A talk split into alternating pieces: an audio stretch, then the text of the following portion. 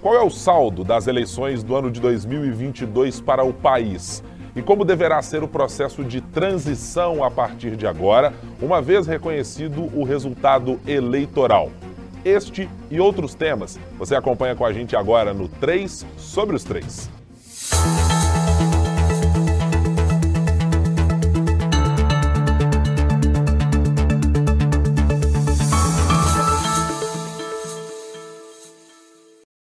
E hoje o nosso podcast está numa não exatamente composição diferente. Todos os participantes do 3 sobre os 3 estão participando desse podcast que você pode acompanhar aí na sua plataforma de áudio preferida. Pode se inscrever para acompanhar também no youtube.com/barra o tempo ou em outras plataformas da sua preferência. Mas hoje não está aqui à minha frente Rodrigo Freitas, mas já já eu explico exatamente onde ele está na nossa composição. Para não fazer spoiler, evidentemente, vamos direto aqui aos nossos amigos e sempre convidados aqui do 3 sobre os 3, participantes desta mesa. Ricardo Correia, nosso editor-chefe de O Tempo em Brasília. Olá, Ricardo, tudo bem? Como vai? Olá, Guilherme. Olá também para o Rodrigo. Um prazer mais uma vez participar aí com vocês, agora falando dessa próxima fase, né? Passamos da eleição e vamos adiante. E ao lado de Ricardo Correia, e isso é para você que está nos acompanhando pela nossa live, no youtube.com.br o tempo, onde tem as imagens lá do nosso podcast, não é exatamente numa sala secreta onde ele está, apesar de que hoje nós vamos tratar, inclusive, de dados e de apostas a respeito da eleição e do segundo turno. Ele está posicionado em outra localidade. Rodrigo Freitas, como vai? Tudo bem? De onde Vossa Senhoria fala? É sala secreta? É bunker após as eleições? Onde está o senhor? Tudo bem? Tudo bem, tudo bem, Guilherme, Ricardo. É quase como se fosse uma sala secreta diante do ambiente político que temos no Brasil. Mas, para falar a verdade, eu estou falando diretamente da sala da minha casa. É, eu estou curtindo uns diazinhos de uma merecida folga, diga-se de passagem. É, pelo menos eu acredito que seja merecida. Mas, claro que não poderia deixar os amigos nesse momento importante de análise do resultado das eleições. É impressionante, né, Ricardo Correia? Enquanto uns estão aí correndo para a transição, as benesses já começaram e Rodrigo Freitas é. já começou a colher os frutos da participação aqui no podcast. Não sabia, inclusive, que havíamos deliberado sobre folgas. Havíamos tratado brevemente sobre férias. Mas sobre folgas eu não estava lembrado é. uh, e não estou me recordando de termos deliberado sobre esse tema, não. Exato, estranho, justamente no dia de olhar o resultado dos bolões, ele tentou driblar o 3 sobre os 3, mas por nossa sorte, a gente encontrou uma câmera de segurança na sala da casa dele para botar ele ao vivo, né? É, exatamente. Tem um aplicativo Eu aí. direito do, de resposta. Do... Ah, Rodrigo Freitas levantou a mão pedindo direito de resposta. É. É, ele será devidamente analisado, mas em função do respeito para com Vossa Senhoria, o seu direito de resposta será concedido. Diga, Rodrigo Freitas. Eu agradeço a Vossa Excelência por ter concedido o meu direito de resposta e devo dizer que se até o presidente eleito pôde ir para a Bahia descansar alguns dias logo depois dessa eleição complicada, para não dizer é, sofrida, eu também tenho esse direito, apesar de não estar na Bahia, diga-se de passagem. Eu estou em Belo Horizonte, no aconchego do meu lar, mas eu tenho o mesmo direito que o presidente eleito tem. Não que queira comparar as duas figuras, longe disso mas se o presidente eleito pode descansar depois do que aconteceu, eu também me sinto nesse direito. É, e também não vamos colocar aqui comparando regras, né? Presidência da República, essas instituições aí, essas pequenas instituições brasileiras aí, é. Supremo, Justiça, etc. Não vamos comparar isso com três sobre os três. Evidentemente, nós estamos posicionados em uma outra parte do espectro democrático. Não tem nada a ver com isso, não. Então, outras benesses estarão por aqui. Mas, meus caros amigos, vamos para a nossa primeira parte da conversa aqui. Primeiro, queria de vocês é, alguma consideração a respeito do resultado das eleições de 2022, ah, olhando de uma maneira macro, é, que saldo vocês tiram ah, dessa, dessa eleição? É, tem diversas palavras para minimamente classificar é, porque a eleição teve um, um aspecto de montanha russa, pelo menos na nossa percepção, do que eram escândalos do dia a dia, do que eram discussões, temas que surgiam e desapareciam.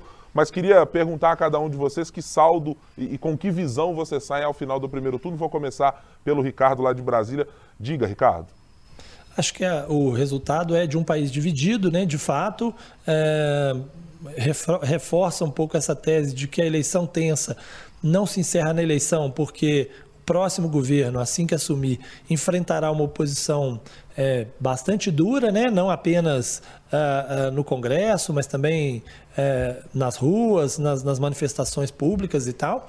E acho que é, ficou muito claro é que o presidente da República atual, apesar de todos os esforços que ele fez né, para conseguir a reeleição, é, mostrou-se é, incapaz de virar o jogo com toda, ainda que tenha utilizado todas as armas possíveis, né? É, eu acho que nunca um governo, antes de deixar o poder, gastou tanto dinheiro, tanto recurso público para tentar virar uma eleição. É, nunca se enfrentou tanto as questões eleitorais, questionou-se tanto as questões eleitorais e é, promoveu ações que, na visão de muita gente, é, desrespeitava a legislação eleitoral para no fim das contas, ainda assim perder a eleição por uma diferença muito menor do que se colocou no primeiro instante, né? Acho que ficou claro também, acho que isso é importante dizer, que o bolsonarismo na urna é mais forte do que o bolsonarismo nas pesquisas, né? Ainda que dessa vez a distância tenha se dado apenas nas margens de erro, né? Então, eu acho que esse é o saldo que a gente tem do ponto de vista nacional é, de um país que precisa ainda se reencontrar com a, com a achar uma, uma melhor maneira de convivência entre é, extremos, né? E entre dois lados e entre visões distintas de país, né? Porque a gente vive desde 2013 um período de crise permanente e não me parece que a eleição tenha feito com que esse período de crise permanente tenha sido deixado para trás. É. Estamos, de fato, num estado avançado de eleição, Rodrigo. Não vou, evidentemente, tratar de terceiro turno, porque não cabe na democracia brasileira. O segundo turno já resolveu e definiu quem será o próximo presidente da República em 2023. Ah, mas, pelo menos, o clima beligerante existente na campanha e até muito antes disso, acho que de uma maneira geral, no governo Bolsonaro, de um clima de uh, permanente conflito, é, ele tende a se manter na sua perspectiva? Guilherme, pelo menos o que se espera é que de fato não tenhamos um terceiro turno, né? Afinal de contas, o resultado das urnas está aí, ele foi é, comprovado, reconhecido pela Justiça Eleitoral, foi reconhecido, inclusive por líderes de outros países, com uma celeridade que poucas vezes a gente viu, porque existia uma preocupação nesse sentido é, do reconhecimento do resultado propriamente dito. Né? E eu concordo com tudo aquilo que o Ricardo falou agora, desse país nós temos nas urnas, e tem uh, dois aspectos que eu queria destacar. O primeiro deles é que no, nas edições anteriores, nos episódios anteriores aqui do nosso podcast, eu já tinha citado um exemplo do que poderia ocorrer no Brasil e que de fato ocorreu com um nível de acirramento uh, talvez ainda maior. Eu citava o exemplo da eleição que nós tivemos em 2020 em Contagem, em que nós tínhamos uma, uma candidata do PT que era amplamente favorita, franca favorita para as eleições, e tivemos alguém que conseguiu colocar, o Felipe Saliba, uh, se colocar como antipetismo, e aquela eleição que parecia favas pontadas para o PT, não foi favas pontadas, e a, a, eleição terminou com uma diferença, eu estou até com os números aqui abertos na minha frente, é, de, de 7 a 8 mil votos de diferença apenas que nós tivemos naquela, naquela oportunidade. Ou seja, uma eleição muito mais acirrada do que se pensava. No plano nacional, mais uma vez, nós tivemos isso. As pesquisas mostravam um cenário, e como você disse, Guilherme, o bolsonarismo, e o, e o Ricardo falou isso também, o bolsonarismo ele é uh, maior nas urnas do que nas pesquisas, o que corrobora essa tese de um país amplamente dividido que nós temos. E aí, é, diante desse resultado, que foi é, esse resultado tão é, é, tão, por uma margem tão estreita de votos, a gente está falando de 2 milhões e pouquinho de votos, nos leva a, a duas análises. É, a primeira delas é que houve uma, uma incompetência administrativa e, e retórica do presidente da República, esse é um fato, porque é o primeiro que não consegue se reeleger, mesmo depois de ter feito tudo o que fez do ponto de vista da máquina pública, por mais que digam que não e etc., a máquina pública foi usada como nunca antes foi utilizada, para parafrasear o presidente eleito na história desse país. Esse é um fato. É, mas o outro fato é que também nunca antes um candidato que foi derrotado no segundo turno chegou a essa margem de votos e a esse nível de votação de ficarmos em 50,9 contra 9 ponto, agora me falhou o número exato aqui, mas enfim, é o número que nós temos aí. Né? Jornalista, se fosse bom de matemática, a gente saberia fazer as contas de cabeça, não é o nosso caso por aqui.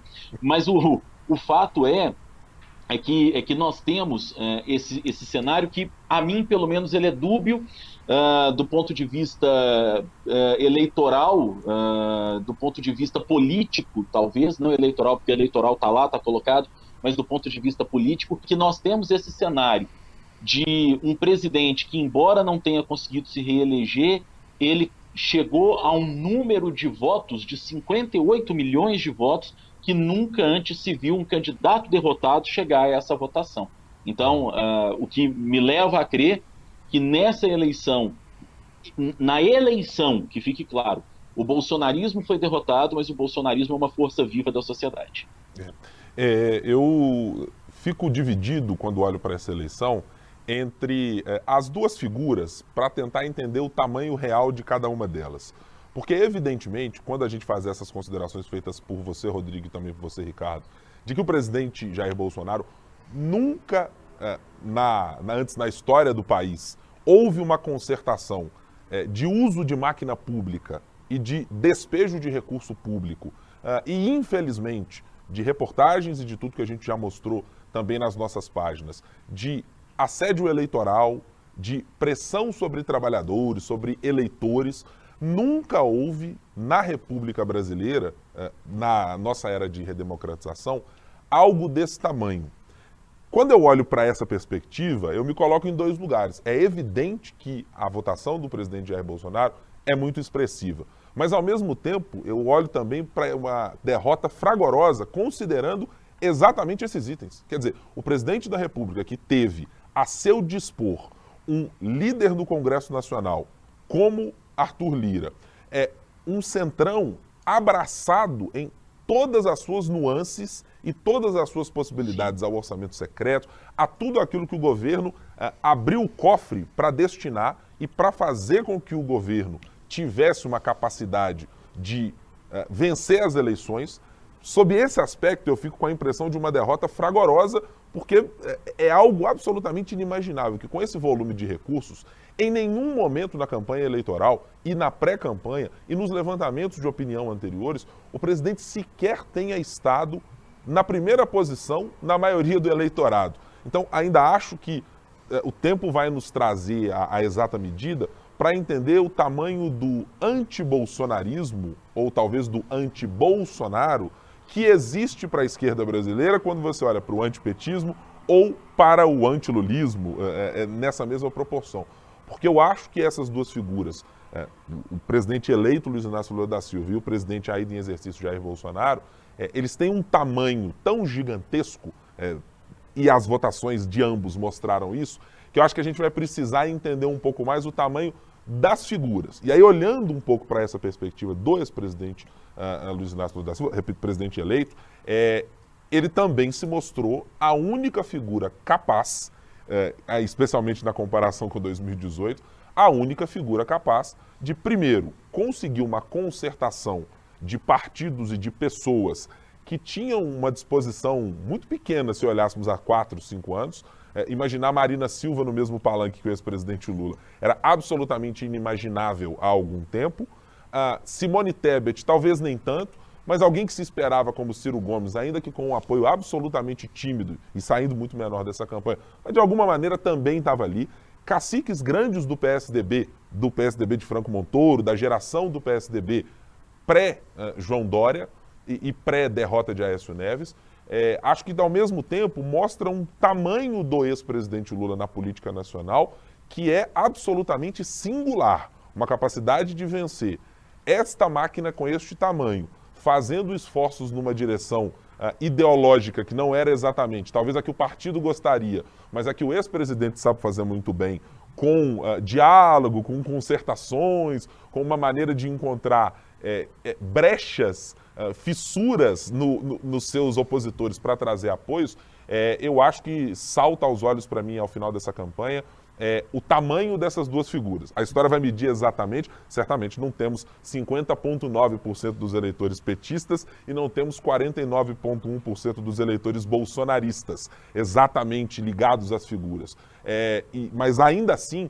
o tamanho de ambos nessa eleição é, me chama muito a atenção, porque é de fato, e foi, a disputa mais apertada da nossa história democrática e, e saindo das urnas, com, olhando para esses dois personagens com um tamanho é, muito maior do que a gente talvez pudesse imaginar uh, na, há três, quatro, cinco anos do tamanho que eles tinham. É, não, e eu acho, Guilherme, que é, é, preciso ver o tamanho que eles vão ter em posições opostas, né? É porque é o que você disse, Lula na oposição articulou, conseguiu articular mais do que Bolsonaro no governo.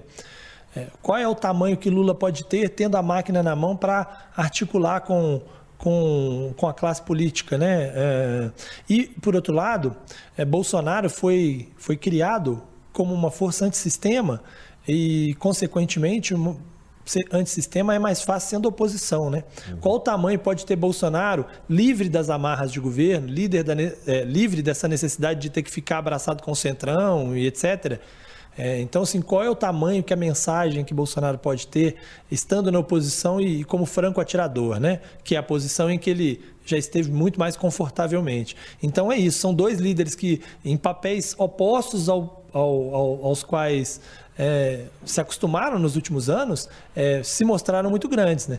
E agora a em princípio, parece que, invertendo as posições, ambos podem se tornar ainda maiores. E é a partir daí a gente vai conseguir ter uma ideia mesmo de qual, de qual é maior né, ao longo do tempo.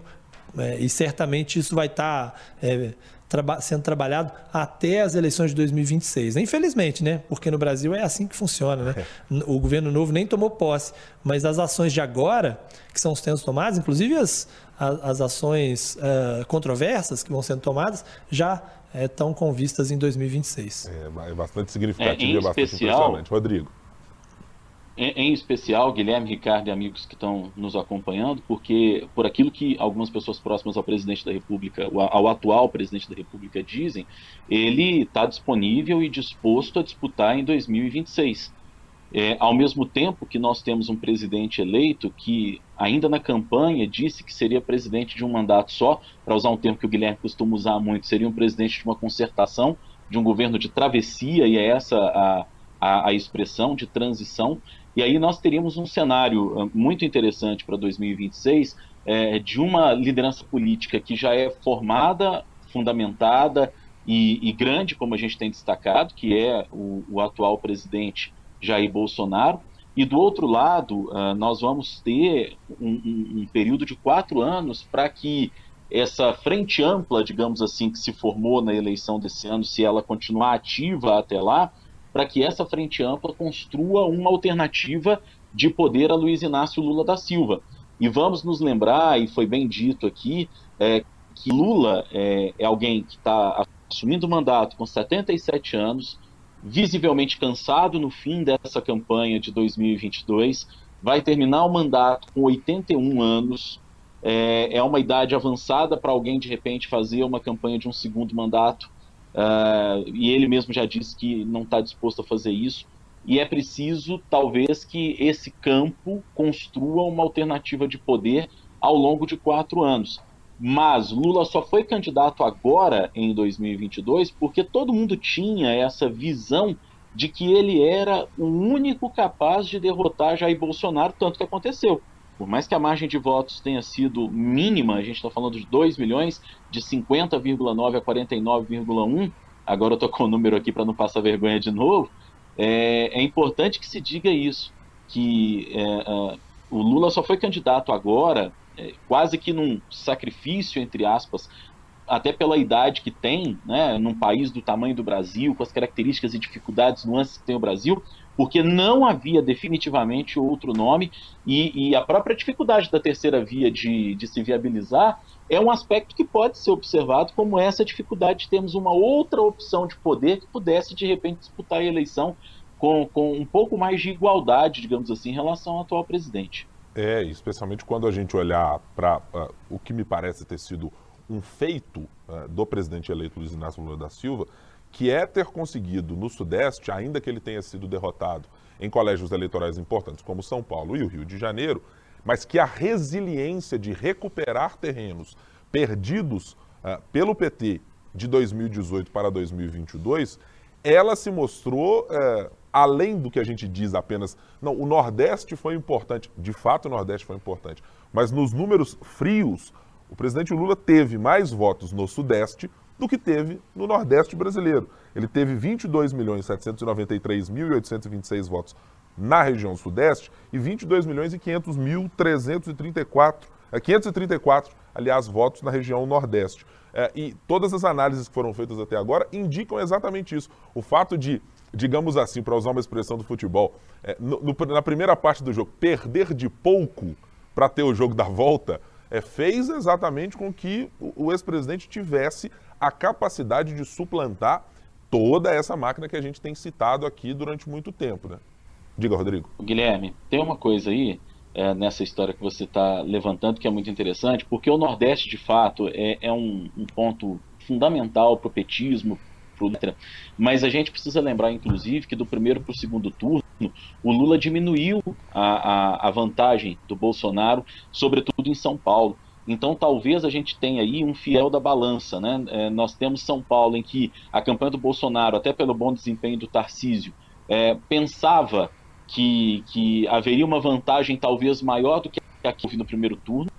A vantagem diminuiu no estado de São Paulo. Em Minas Gerais, embora o Bolsonaro tenha crescido muito, até pelo trabalho que foi feito dos aliados do governador Romeu Zema, ainda assim, numericamente, quem venceu foi Luiz Inácio Lula da Silva. Então, o extremamente importante uh, para o candidato e agora presidente eleito Lula, evidentemente que sim. Mas Minas Gerais e São Paulo por ter diminuído a margem em São Paulo e por ainda assim, apesar de todas as pressões que foram feitas, e foram muitas, o Lula ter conseguido vencer em Minas Gerais, eu acho que isso representa muito uh, da vitória que Lula teve. Até porque, se a gente comparar com o, o, a eleição de 2018, o Bolsonaro teve menos votos, por exemplo, em São Paulo do que teve naquela oportunidade da eleição de 2018. Então, é, digamos que seja, sejam pessoas que, embora tenham até uma tendência, no interior de São Paulo, sobretudo, de um voto mais conservador, é, é um recanto ali do, do, do conservadorismo brasileiro, é, a vantagem do Bolsonaro diminuiu em relação àquela, àquela eleição de 2018, e eu acho que esse foi um fiel da balança. Nesses locais que não necessariamente são petistas ou que votam uh, com o PT, mas talvez daí o conceito de frente ampla que se criou justamente com essa ideia de se criando uma frente ampla que, como você disse, pelo menos tivesse aquele conceito do futebol. Vamos perder? Vamos, mas vamos perder de pouco, porque lá no Nordeste a gente resolve. E, e daí a gente tem uma explicação para esse resultado numérico que nós tivemos. É, certamente.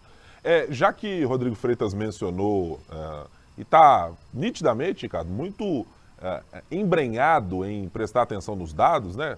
quanto foi a vitória presidencial, 50 pontos X ou coisas assim. Eu gostei muito, inclusive, da, da, da, lembrança desse número. Né? É importante a gente lembrar quem, é, quem tratou desses números com, com propriedade, com frieza e com exatidão.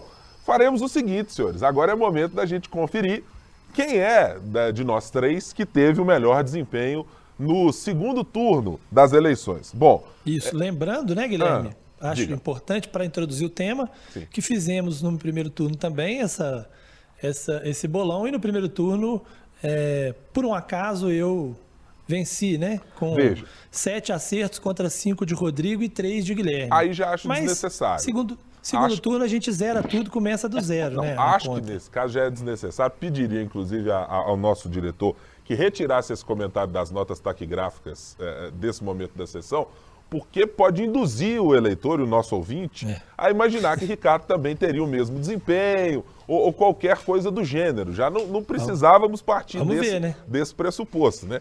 Podemos avaliar aqui no decorrer é, da, das votações para saber o que aconteceu. Então, começarei aqui pelo estado de Alagoas, onde tivemos a vitória de Paulo Dantas, do MDB, superando Rodrigo Cunha, do União Brasil.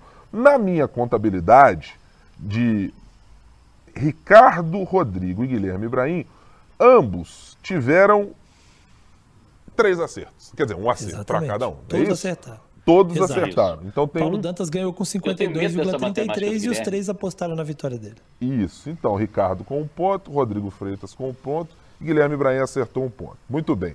Chegando ao estado do Amazonas, senhores, tivemos o Wilson Lima do União Brasil e Eduardo Braga. Todas as apostas foram para o Wilson Lima. Todos acertaram Exatamente. corretamente? Perfeito. Correto. Mais um ponto. Ele ganhou com 56,65% dos votos. Uma vitória até tranquila. Isso. No estado da Bahia, tivemos também um acerto de um triplete de Rodrigo, Guilherme e Ricardo. Todo Exato. mundo com Jerônimo, mais um ponto para cada um, correto? Correto. Jerônimo ganhou com 52,79. Muito bem. Já no Espírito Santo, as apostas todas foram para Renato Casagrande, do PSB, na disputa com Carlos Manato. Triplete também para ambos, correto? Exatamente. Casagrande com 53,80, os três apostaram nele. Muito bem. Chegando ao Mato Grosso do Sul, aí tivemos alguma surpresa. Porque pelos meus registros aqui, inclusive das notas taquigráficas deste programa, apenas um voto foi dado para a vitória de Eduardo Riedel do PSDB. E curiosamente, este voto foi dado é, por este que estávamos falando. Então, Guilherme Ibrahim foi o único a apostar na vitória do Tucano Eduardo Riedel versus Capitão Contar. É, procede, estou, estou correto no resultado? É um ponto para Guilherme Ibrahim. Exato, Guilherme, Guilherme. O Riedel teve 56,9% dos votos, foi até melhor a, a, vantagem dele do que se esperava. Chama atenção o fato de você ter começado né, as divergências justamente por esse episódio. Tá parecendo um pouco a apuração do primeiro turno, sabe? Não, e do segundo turno também, né? Que começa com o candidato na frente e depois a situação vai se apertando mais não, adiante. Né? Não foi utilizado nenhum tipo de algoritmo aqui para essa, essa apuração. Apenas uma ordem cronológica que, que acontece, isso pode, pode haver em algum momento. É, vou passar aqui para o uma... estado da. Pois não, Rodrigo. Seria uma ordem cronológica ou seria uma ordem alfabética? É, neste Neste caso, foi na ordem que a pesquisa foi feita e, portanto, o Ctrl-C, Ctrl-V veio parar aqui no arquivo. Nada além tá disso. Bom, é, bom do Espírito Santo, pa passamos ao Mato Grosso do Sul e chegamos agora à Paraíba. A disputa foi entre João Azevedo e Pedro Cunha Lima, o tucano Pedro Cunha Lima, derrotado, um dos únicos PSDBistas derrotados no segundo turno, ou único, né, aliás, PSDBista derrotado no segundo turno, vitória de João Azevedo do PSB. Triplete novamente, correto, senhores? Correto, todos acertaram. Correto. João Azevedo, 52,51, ganhou a eleição. Muito bem. Chegamos ao estado de Pernambuco, onde, bom, deixa eu conferir, pra, só para ver exatamente se não houve algum erro. Pelas minhas contas, uh, Ricardo Correia apostou em Raquel Lira, Isso. Rodrigo Freitas apostou numa recuperação de Marília Reis e Guilherme Ibrahim apostou Sim. em Raquel Lira, corretamente. É, é, isso, né, Ricardo? Correto. Isso. É isso. isso. Correto. Então, ponto para Guilherme Ibrahim, ponto para Ricardo Correia. Isso, e a Raquel Lira ganhou com a distância bem maior bem do que se esperava, né? 58,70% dos votos. Impressionante. Quer dizer, não exatamente impressionante, porque havia algo de desenho nisso ah, em função da, da, da, da, tragédia com a qual ela precisou conviver nas eleições e a impossibilidade muito de, de desconstruir a imagem da, da candidata tucana eleita governadora. Bom, chegamos ao Rio Grande do Sul. Aí era pule de 10, né? Já estava desenhado aquele meme, afinal de contas, do, do que colocar no lugar do regime de recuperação fiscal do Rio Grande do Sul. Fez lá o seu efeito e Eduardo Leite foi sei se eu vou dizer reeleito, né? Bom, é, é. Re, reeleito. Tecnicamente não. É, tecnicamente não é, mas vai lá, né? É, não, mas sim, né? Porque é. ele não pode concorrer de novo, né? Pois é, é, é. Tem, uma, tem lá o um impedimento. Então, um ponto para cada um de vo vossas senhorias e para mim. Bom, agora chegamos ao estado de Rondônia. Segundo turno agora realizado. vai começar a melhorar. Vejamos, ah, ó, olha o momento da Chegamos àquele momento das 19 horas e alguma coisa em que o algoritmo começou a funcionar em favor de Ricardo Corrêa, imagino, por isso ele tenha feito esse comentário. Não, não talvez. Não, não, não. Veio na minha cabeça aqui que a situação estava melhorando. Aconteceu, foi, foi algo, né? Exatamente. É. É, Coronel Marcos Rocha do União Brasil enfrentou Marcos Rogério. É, tivemos apenas um voto em Coronel Marcos Rocha, e este voto foi dado. É, tá aqui marcado R aqui no, nas minhas anotações. É, RI. Tá RI. Marcado. A RI. O meu tá marcado RI. É, Ricardo, é, Ricardo Correia é, é. ganha mais um ponto, Por porque favor, afinal de né? contas eu e Rodrigo Freitas apostamos no recall de Marcos Rogério e falhamos miseravelmente Vai vendo, Brasil. nessa tarefa. É. Bom, Santa Catarina, vou aqui computar rapidamente os pontos para todos, porque evidentemente não havia disputa naquela localidade. 70,69% teve Jorginho Melo. Também bem lembrado pela CPI, né? Ou não tão bem lembrado. assim. É, não, talvez não tão bem lembrado. É, Estado de São Paulo a gente pula ou mantém, senhores? Só para fazer a minha Vamos- conta aqui. é, falta Sergipe mantém. primeiro, Ah, né? a falta, gente volta falta. Ser- falta Sergipe, é verdade. É, Sergipe, os três apostaram em Rogério Carvalho na disputa com Fábio Mitidieri do Isso. PSD e fomos absolutamente miseravelmente Isso. Derrotados nessa Os disputa. três Por uma margem Três pequena. Margem pequena. Mas derrotados. Bom, e aí chegamos a São Paulo. É, de- precisaremos de São Paulo para fazer Claro. a finalização? Sim. Sim, Talvez São. Paulo tenha peso 2, porque é o principal estado do Brasil, o maior colégio eleitoral. Não sei se Ricardo concorda com essa minha análise. Por mim, tudo bem. Pra Não, mim, veja não, bem. Não, vai- não- não muda muito. É, o estado de São Paulo, e- e aí precisa considerar alguma coisa aqui, é, tivemos aqui três votos, é, dois muito parecidos, né? É, Ricardo Correia e Tarcísio de Freitas e Rodrigo. Rodrigo, Freitas, o parente, o parente próximo de Rodrigo Freitas, o governador eleito do estado de São Paulo, É Guilherme primo, né? Ibrahim apontou, meu Deus do céu, Fernando Haddad. apontou Fernando Haddad. Quando eu comecei a olhar o cenário de apuração, tinha uma distância que ia se abrindo. 500 mil, 1 milhão de votos, 1 milhão e meio, 2 milhões de votos. 2 Impress- milhões! Impressionante. É, aí eu vou ter que fazer o meu primeiro pela ordem, viu? Po- Pois não, Que é pra me proteger do que vem a, a seguir. sim. Nós falamos também sobre o tamanho da distância em É, São Paulo. Sim. Falamos. Acho que você anotou aí. Falando, não me, me não me recordo. que eu disse. momento. Imagino que você tenha anotado. Que eu disse Hum. que Tarcísio ia ganhar com grande distância.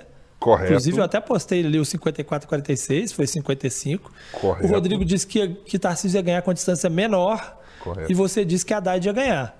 É, aí eu pergunto: eu e Rodrigo acertamos? Ou eu acertei somente? Mas. é, Não, os dois ve- acertaram. Veja bem. É, Rodrigo Freitas, antes de qualquer coisa, eh, gostaria da sua manifestação acerca dessa ponderação feita por Ricardo, Sim. apenas por questões de idoneidade e isonomia Exato. no processo. Olha, o, o artigo 47, parágrafo 4 salvo engano, do Regimento Geral do 3 sobre os 3, determina que em casos de aposta o que vale é o resultado. Há a Ótimo. possibilidade de que informalmente os participantes desse podcast possam falar a respeito das perspectivas de resultado numérico, mas o resultado Concordo. do vencedor é o que determina. Ok. Acho- eu concordo plenamente com o Rodrigo, viu? Eu, eu, eu apenas levantei a questão para que a gente tenha essa jurisprudência para, para Ah, sim. outras eventualidades. Assim, pra, Mas eu pra- não sei por que o Ricardo concordou. Diga, Rodrigo. É porque se a gente for considerar quem mais se aproximou do resultado da eleição presidencial, o resultado numérico da eleição presidencial, é este que vos fala que peraí. esteve Mas mais próximo do assim? resultado Não, numérico. mas como assim? Não, Errado deixa também. eu entender. Deixa eu entender isso aqui, que o negócio não tá. Bom, Não, não, não. É, é, é, peraí, vamos lá. Eu vou colocar essas coisas agora em pratos limpos, porque os números estão aqui devidamente anotados. Devidamente estavam guardados, subjúdice, após as falas dadas por vossas senhorias. Muito bem, com este resultado parcial das eleições para governadores, nós tivemos aqui. Impressionante, meu Deus. Tem que olhar isso aí para pedir auditoria, porque por dois pontos, é isso nas minhas contas? É, Ricardo Correia, mais uma vez, é, venceu. Não, não, não, acho que não foi por dois, acho que foi por um, viu? nacional. É um ponto, é dois, verdade. três, quatro. É um ponto. É por um ponto. Eu, eu tô com 10 vitórias, Isso. 10 acertos. Isso. O, o Guilherme tá com 9 acertos. Isto, E o Rodrigo tá com 8 acertos. oito acertos, exatamente. Isso. É o Bom. que temos nesse momento. Como eu acho, é, e aí é uma deliberação que compete apenas à mesa e por quem está neste momento sentado à mesa aqui no 3 sobre os 3. Eu acho que os resultados eleitorais da eleição presidencial têm peso 5.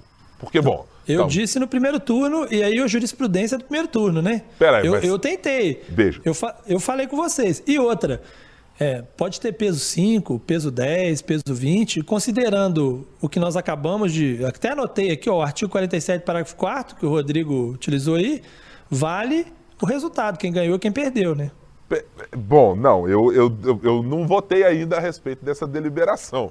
Portanto, São ela dois tá... votos já, ué. Não, peraí, mas ela está ela tá sujeita à revisão. Porque vejam bem, senhores que nos acompanham neste podcast, é, nos votos válidos, que é o que importa no final das contas, foram dadas aqui três perspectivas. A de Ricardo Correia seria de 52,1 para o ex-presidente, presidente eleito Luiz Inácio Lula da Silva, e 47,9 para o atual presidente, presidente derrotado nas eleições, Jair Bolsonaro. Rodrigo Freitas, 51,9% dos pontos, dos votos válidos, repito, para Lula e 48,1% para Jair Bolsonaro. E peraí, Guilherme Ibrahim, 50,5% para Lula, 49,5% para Bolsonaro. Ou seja, por aproximação, eh, eu deveria Guilherme. receber um, um, pontos ah, respectivos e correspondentes a este resultado. Estou enganado ou não, senhores?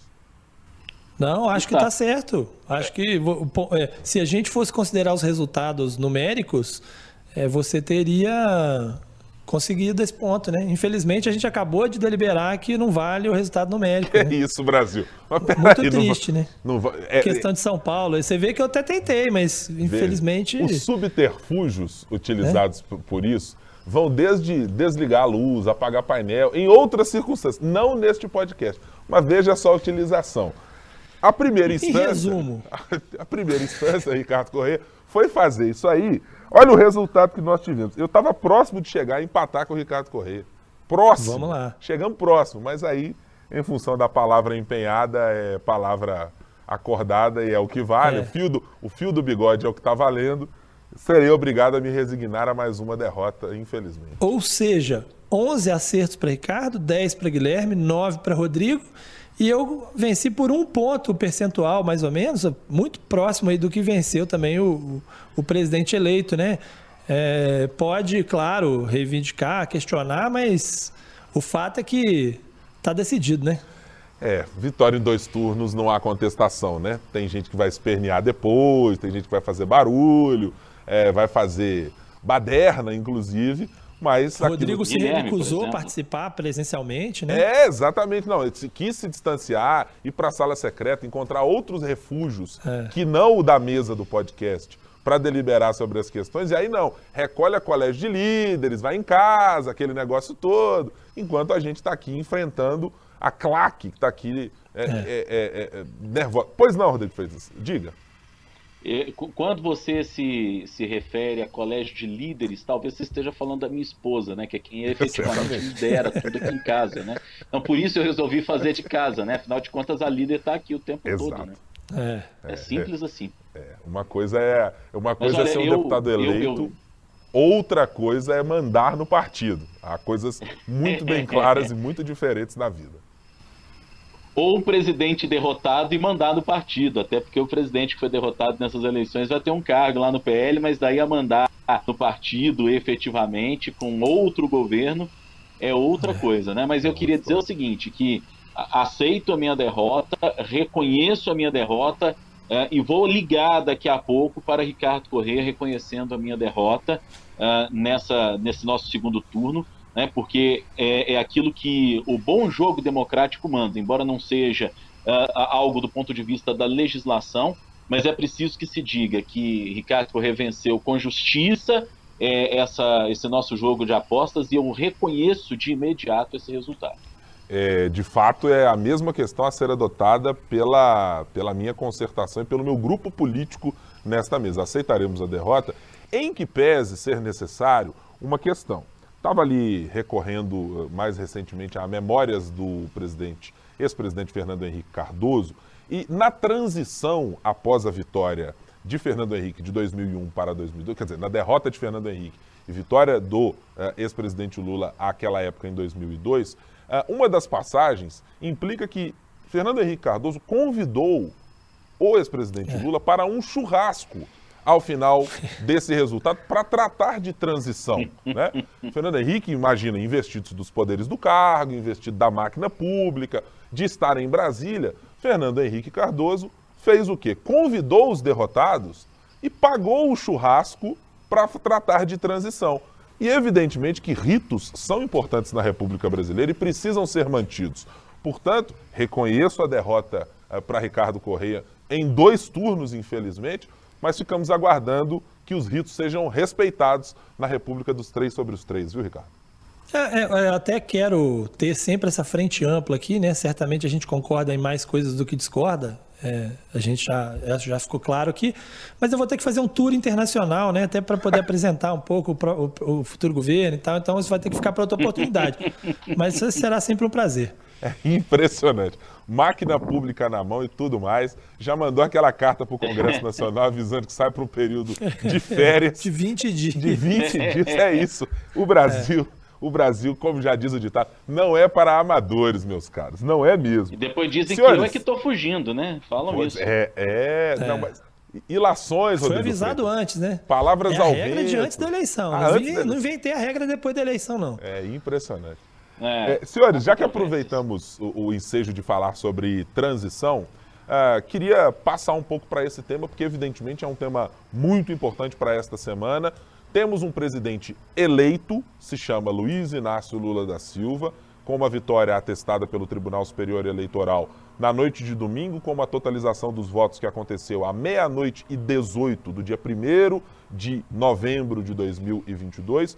E já estamos nessa semana com, a contragosto, por parte do presidente da República, Jair Bolsonaro, presidente ainda em exercício, mas por parte do vice-presidente em exercício, Hamilton Mourão, já ofereceu-se a Geraldo Alckmin, vice de Lula, para participar da transição, para convidá-lo a conhecer o espaço que ocupará a partir de 2023. Ciro Nogueira, um dos principais aliados do presidente da República, Jair Bolsonaro, também já está uh, reunindo-se com integrantes da campanha do PT, com a presidente do Partido dos Trabalhadores, Gleisi Hoffmann, e com o próprio Geraldo Alckmin, que será uh, o coordenador desta transição. Uh, portanto, qual é a perspectiva que vocês têm uh, a partir desse rito importantíssimo e indispensável, legalmente registrado e criado, inclusive e aprovado pelo senador Rames Tebet, pai de Simone Tebet, de uma legislação já da, dos anos Fernando Henrique Cardoso, daquela primeira e ainda bem muito exitosa transição democrática de um presidente civil passando a faixa para um outro presidente eleito e escolhido pela população brasileira. Uh, o que esperam dessa transição, Ricardo? É uma transição pacífica, uma transição que vai ter sobressaltos, uma transição que será com esperneio, mas que, ao fim e ao cabo, acontecerá. Exato, e eu acho que vai ser mais tranquila do que se imaginava antes da eleição, sabe? Quando a gente olha o cenário de agora, a gente vê um, um cenário em que a, a, transição, primeiro, vai ser mais fiscalizada, porque o Tribunal de Contas da União criou aí um grupo para poder acompanhar essa transição, inclusive o relator é o, o ex-governador de Minas Gerais, Antônio Anastasia, agora ministro do TCU, Antônio Anastasia. É, e, além dessa fiscalização mais direta, os nomes escolhidos pelos dois lados para coordenar essas transições, essa transição são nomes que têm o perfil um pouco mais é, flexível e de conversa com o outro lado. Né? Do lado do presidente Jair Bolsonaro, Ciro Nogueira, é, que é um integrante clássico daquele centrão que está sempre com o governo e que já andou fazendo acenos é, para o outro lado, para o lado de Lula. É, então, Ciro Nogueira faz essa transição muito bem, porque esteve ao lado de Lula durante muito tempo. E do lado de Lula, Alckmin, né, que esteve na oposição ao PT durante muito tempo, ou seja, também é, conversando bastante com os grupos é, que hoje apoiam o governo e que ainda não que ainda não desembarcaram do governo. Então, é, me parece que isso ajuda a, a, essa transição, Ciro Nogueira de um lado e Alckmin de outro, e essa fiscalização do TCU também. Então, acaba esperando uma transição mais tranquila. É, não vai ser fácil, é, não, não exatamente por isso, mas por conta da transição de orçamento. Né? Inclusive, neste dia que a gente grava o podcast, na quinta-feira, está tendo reuniões é, tanto do grupo de Lula com o pessoal do orçamento, quanto as reuniões da transição é, normal com o Ciro Nogueira.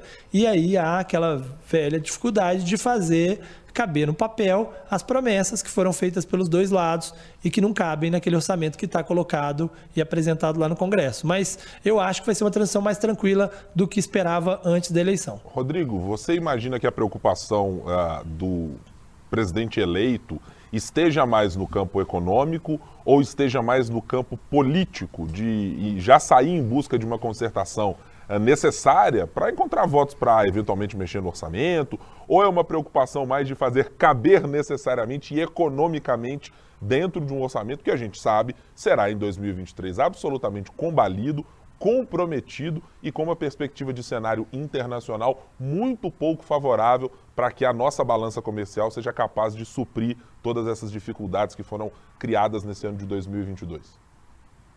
Certamente, Guilherme, a preocupação maior é econômica, não tem como ser diferente, porque a gente já levantava essa bola aqui, e a mídia, de maneira geral, levantou essa bola ao longo da campanha, de que muitas das promessas que estavam sendo feitas eram promessas, muitas vezes, até importantes e justas, mas difíceis de caber no orçamento. E essa parte política, ela, em, em, relação a Lula, eu acho que ela é absolutamente tranquila. Ele é um político dos mais habilidosos para lidar com a diferença. Eu penso que, inclusive, esse resultado, apertado como foi, reforçou nele a, a, a ideia, a sensação e até mesmo a convicção de que o governo dele precisa ser um governo mais ao centro do que é governo, como você costuma dizer, de uma grande concertação nacional, é, evidentemente.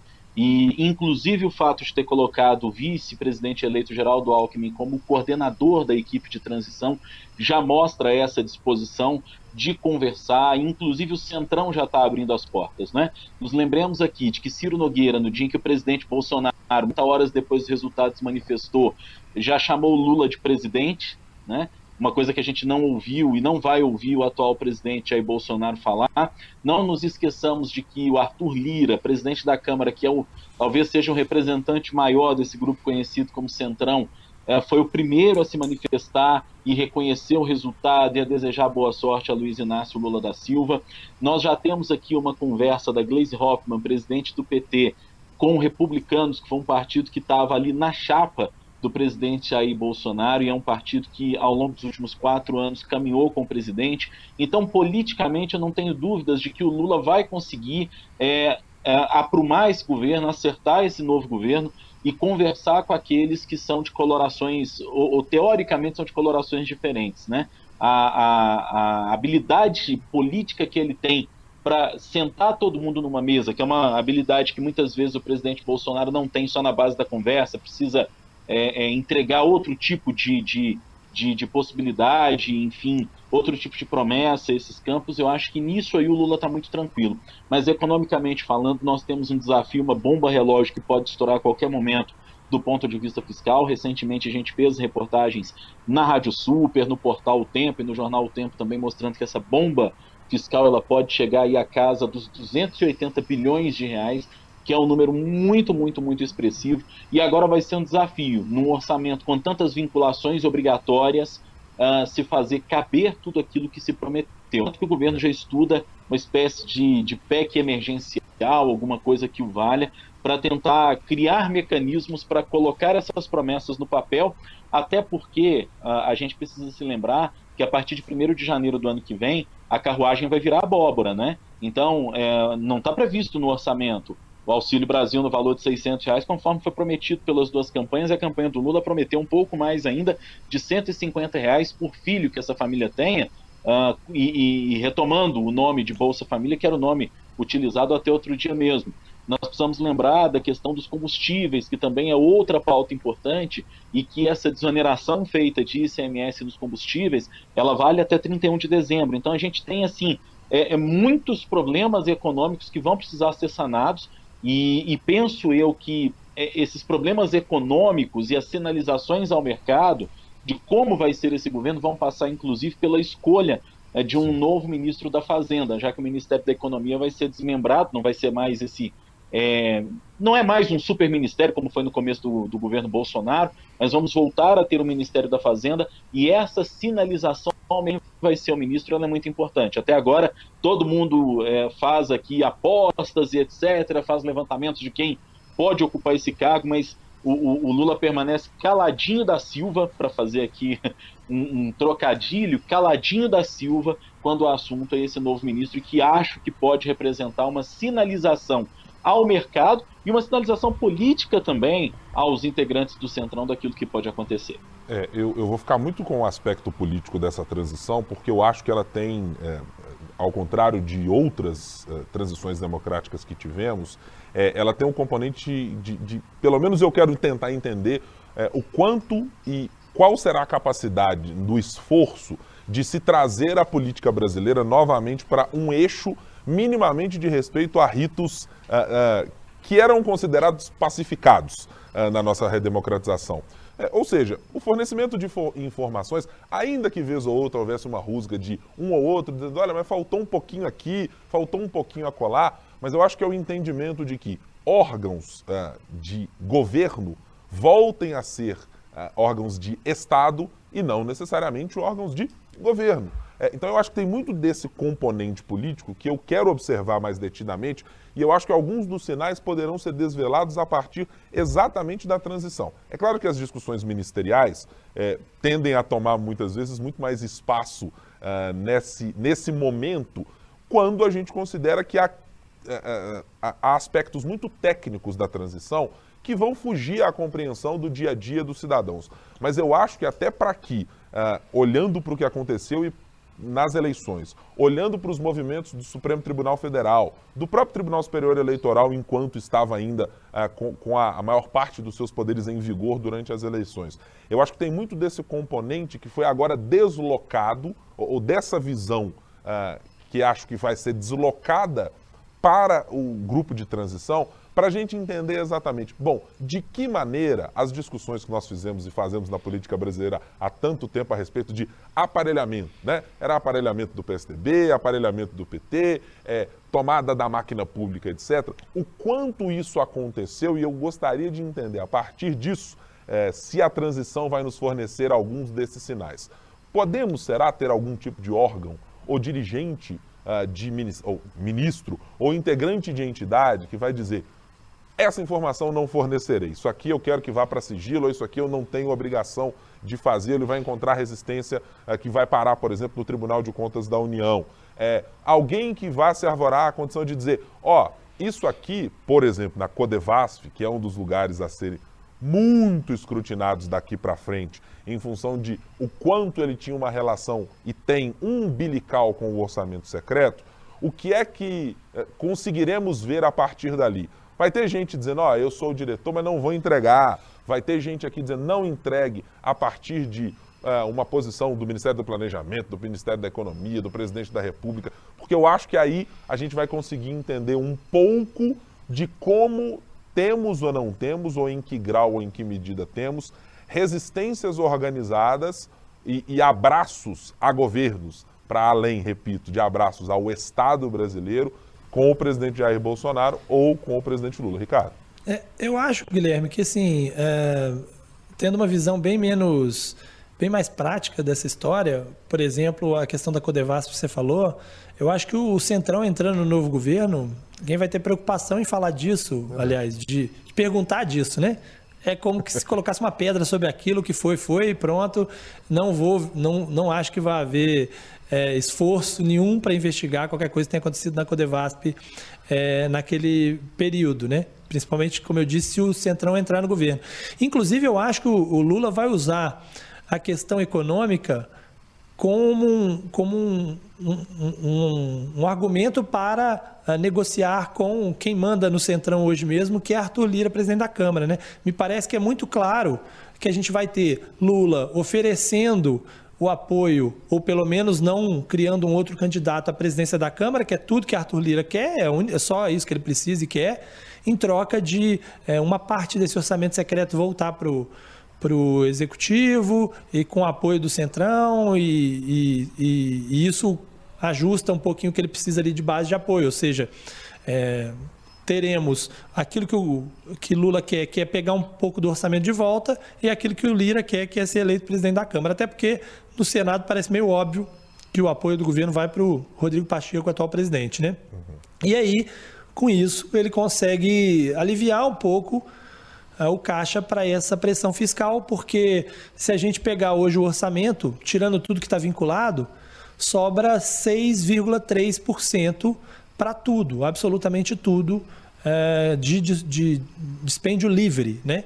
É, isso representa 98 bilhões, só o aumento do Auxílio Brasil para 600 reais já consome 52 bilhões. Aí ainda tem é, aumento do salário mínimo, é, aumento do servidor público, é, obras de infraestrutura, ou seja, precisa de muito mais do que isso. E aí precisa trazer de volta uma parte do orçamento, em primeiro lugar, e criar esse waiver que eles chamam, né, para uhum. quebrar o teto durante um ano. E esse waiver depende de aprovação no Congresso. É.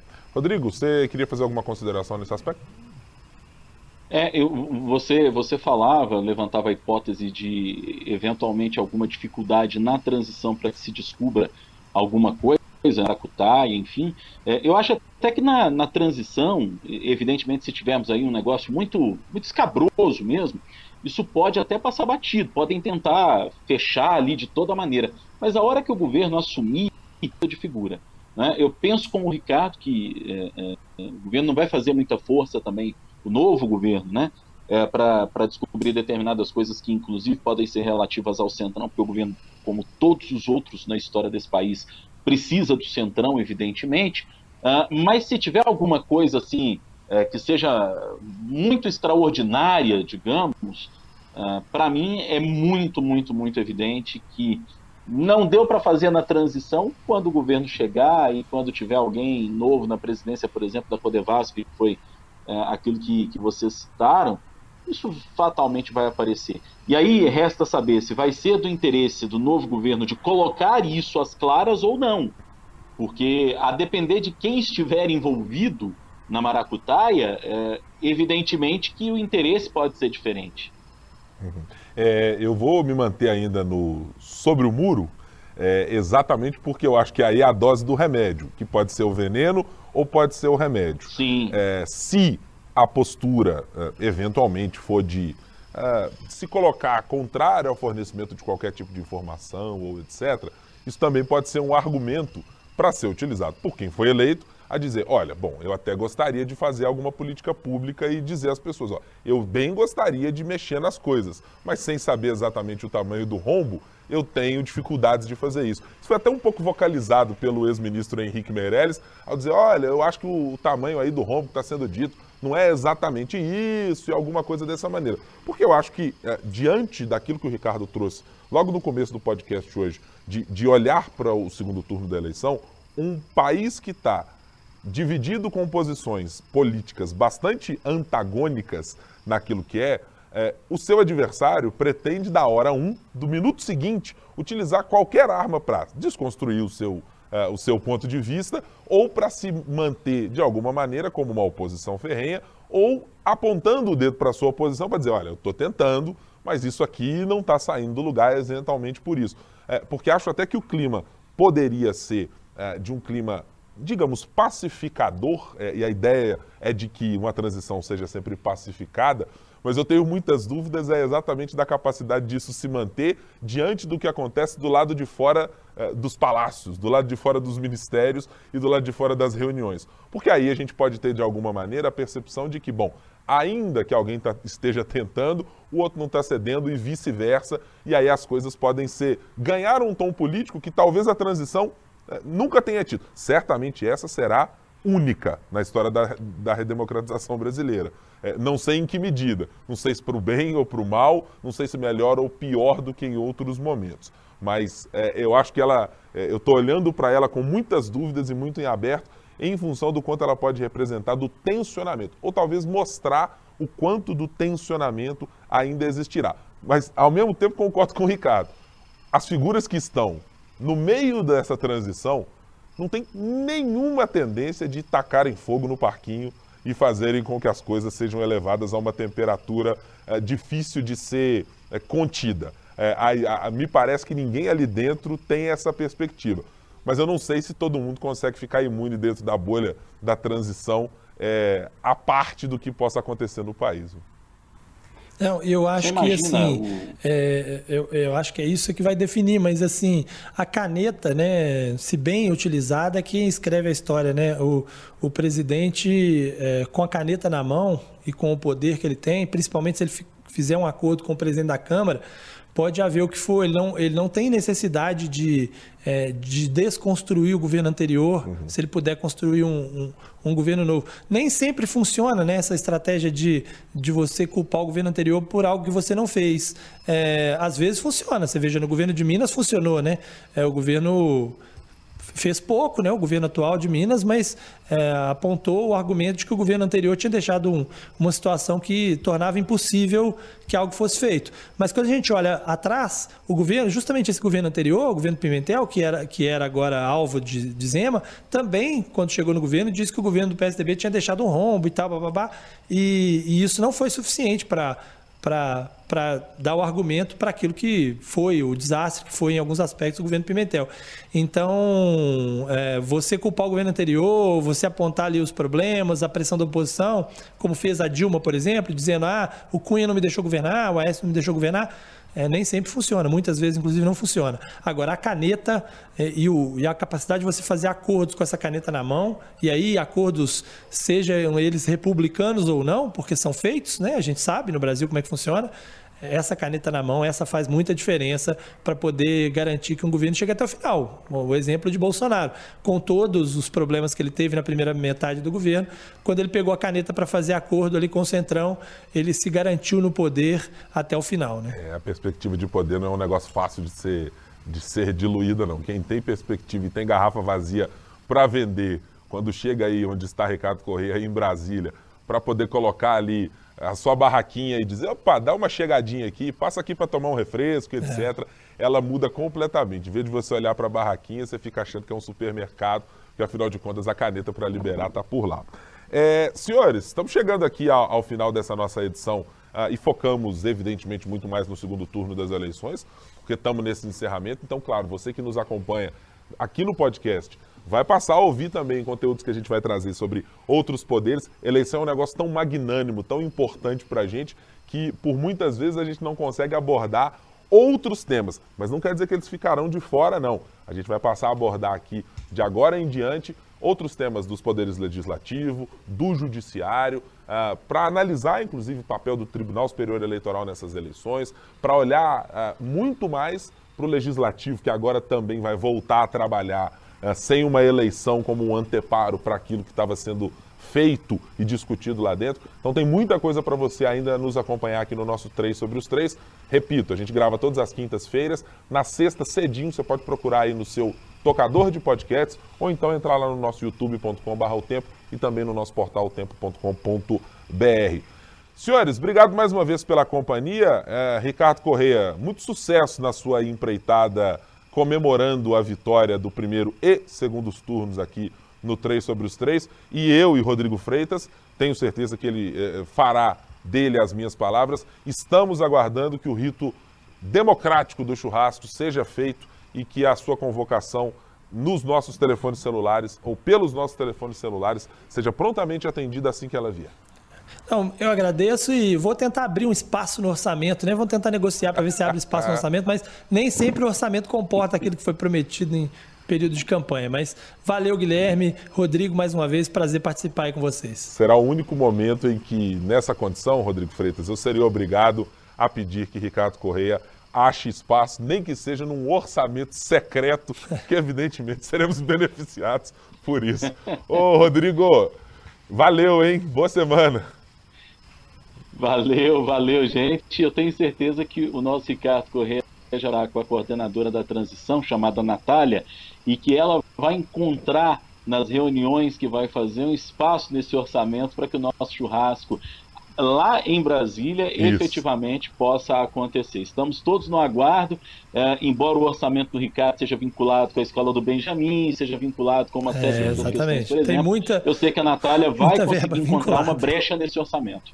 É, certamente. É, vai fazer um esforcinho. Não, a gente sabe que sempre tem uma coisinha ou outra. Você pode dar uma olhada no precatório aí, Ricardo, aquele que já está um pouquinho mais avançado, pintou um espacinho fiscal aí. sempre dá legal, sempre dá legal para fazer um. Cortar os gastos com educação, né? tirar o Benjamin da escola, né? Para poder fazer. que isso? Não, pera aí, é. não vamos propor desvinculação, desindexação, que dá Mas problema. Não fizeram isso?